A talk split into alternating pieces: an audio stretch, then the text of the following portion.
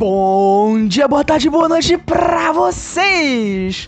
Hoje estou de volta para falar aqui sobre algo que todos já estudaram no Fundamental, mas que é uma matéria importantíssima para entender relações naturais e complicações da ação humana na natureza. Então, falemos hoje da cadeia trófica, ou, como mais conhecida, cadeia alimentar. A cadeia alimentar se refere ao percurso da matéria e energia se inicia sempre com seres produtores e termina nos decompositores. Ela corresponde à relação de alimentação, ou seja, à absorção de nutrientes e energia entre os seres vivos. Podemos dizer então que a cadeia alimentar refere-se ao processo em que um ser vivo serve de alimento para o outro, simplificando. Uh, nesse processo fazem parte três tipos de seres: os produtores, que são organismos capazes de produzir seu próprio alimento, ou seja, seres autotróficos, que sem, sempre são encontrados no início da cadeia, na, da cadeia trófica e normalmente são representados por organismos fotossintetizantes, como plantas, algas e fitoplânctons. Temos também os consumidores, que são organismos que necessitam alimentar é, de outro, outros organismos, ou seja, seres heterotróficos. É, eles podem ser é, classificados como consumidores primários, que se alimentam de produtores, ou seja, plantas herbívoros.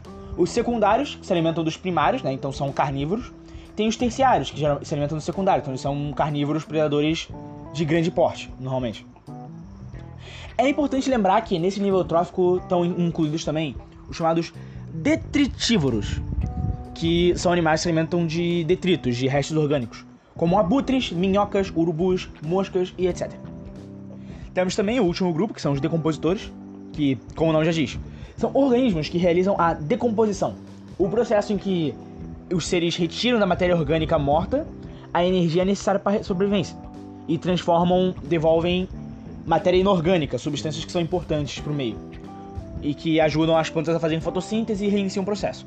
Como exemplo de organismos decompositores, a gente pode citar também fungos e bactérias. E eu acho válido, importante também destacar aqui os organismos decompositores atuam em todos os seres vivos da cadeia. Então muitas vezes você não vai encontrar eles. Geralmente vai só tipo produtor, consumidor primário, consumidor secundário. Porque os decompositores já estão meio que subtendidos, que estão incluídos comendo todo mundo depois que eles morrem. Uh, sobre o fluxo de energia na cadeia alimentar. A maior parte da energia que entra no ecossistema vem da radiação solar. Então, tipo, os organismos produtores, né, as plantas que realizam fotossíntese, elas absorvem essa energia solar e fixam a energia química. Quando os consumidores se alimentam dos produtores, parte dessa energia segue para esses organismos, que quando servem de alimento para outros seres vivos, né? Então, quando se faz a cadeia, o processo, também passa uma parte da energia para eles. Então, essa flui em um sentido unidirecional, ela vai em só uma direção, passando de nível inferior para o superior. Então, é produtores, primários, secundários, terciários, quaternários e assim vai, a energia passando. A cada nível, porém, a uma perda da, de parte dessa energia. As plantas, por exemplo, uh, transformam a energia solar em química. Elas absorvem a 100% da energia. Só que elas utilizam parte dessa energia para poder fazer a sua respiração. Então só parte dela vai estar disponível para o nível seguinte. Então esse é um dos motivos pelo qual as cadeias alimentares não se alongam muito, porque você comer um consumidor terciário vai te dar muito menos energia que você comer planta. Uh, outro ponto importante de citar, que se pode cair bastante em provas, é que quando a gente fala em cadeias alimentares, a gente se refere a uma sequência de ser vivo que serve de alimento para outro.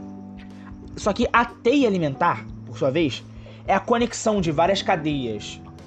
E elas são uma forma melhor de você compreender o funcionamento de um ecossistema, já que um organismo não aprende só um tipo de presa.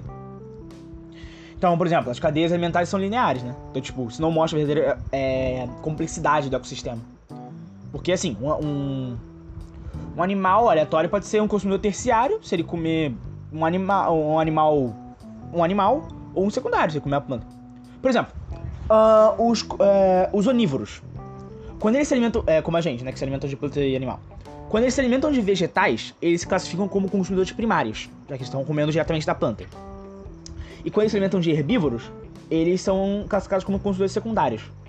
Sendo assim, a, se você quiser fazer uma representação mais adequada para mostrar a complexidade inteira de um ecossistema, o ideal é fazer uma teia alimentar. que mostra transferências de matéria vindo de diferentes direções.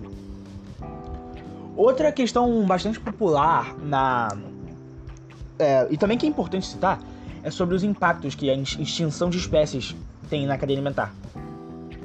Como já se tem muitas e muitas vezes aqui, a cadeia alimentar se representa as relações de alimentação existentes no ecossistema. Ou seja, quando você analisa ela, você vê qual ser vivo é, serve de alimento para o outro. A extinção de espécies afeta negativamente a cadeia alimentar. Porque um ser vivo que serviria de alimento para outro agora não existe mais.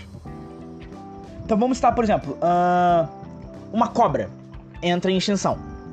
Isso vai causar um grande impacto, porque a, cobras comem ratos. Como não, te, como não teria uma cobra para comer os ratos, os ratos aumentariam sua população.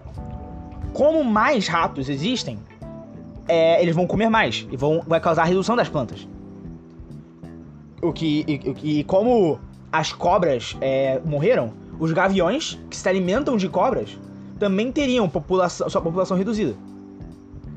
Então, com isso, é, a população de ratos causaria um decréscimo muito exagerado no número de plantas, que provocaria uma redução no alimento geral, o que acabaria reduzindo também a população de ratos. E, e, esse caso não acontece só em extinção, mas também acontece caso você não tome muito cuidado na hora de integrar uma espécie nova, um ecossistema completamente diferente da vida dela.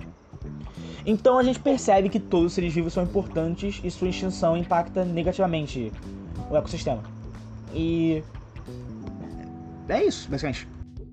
Uh, eu espero que vocês estejam também fazendo seu trabalho na sua própria cadeia alimentar, comendo bem, né, usando consumidores primários, secundários, terciários, tanto faz.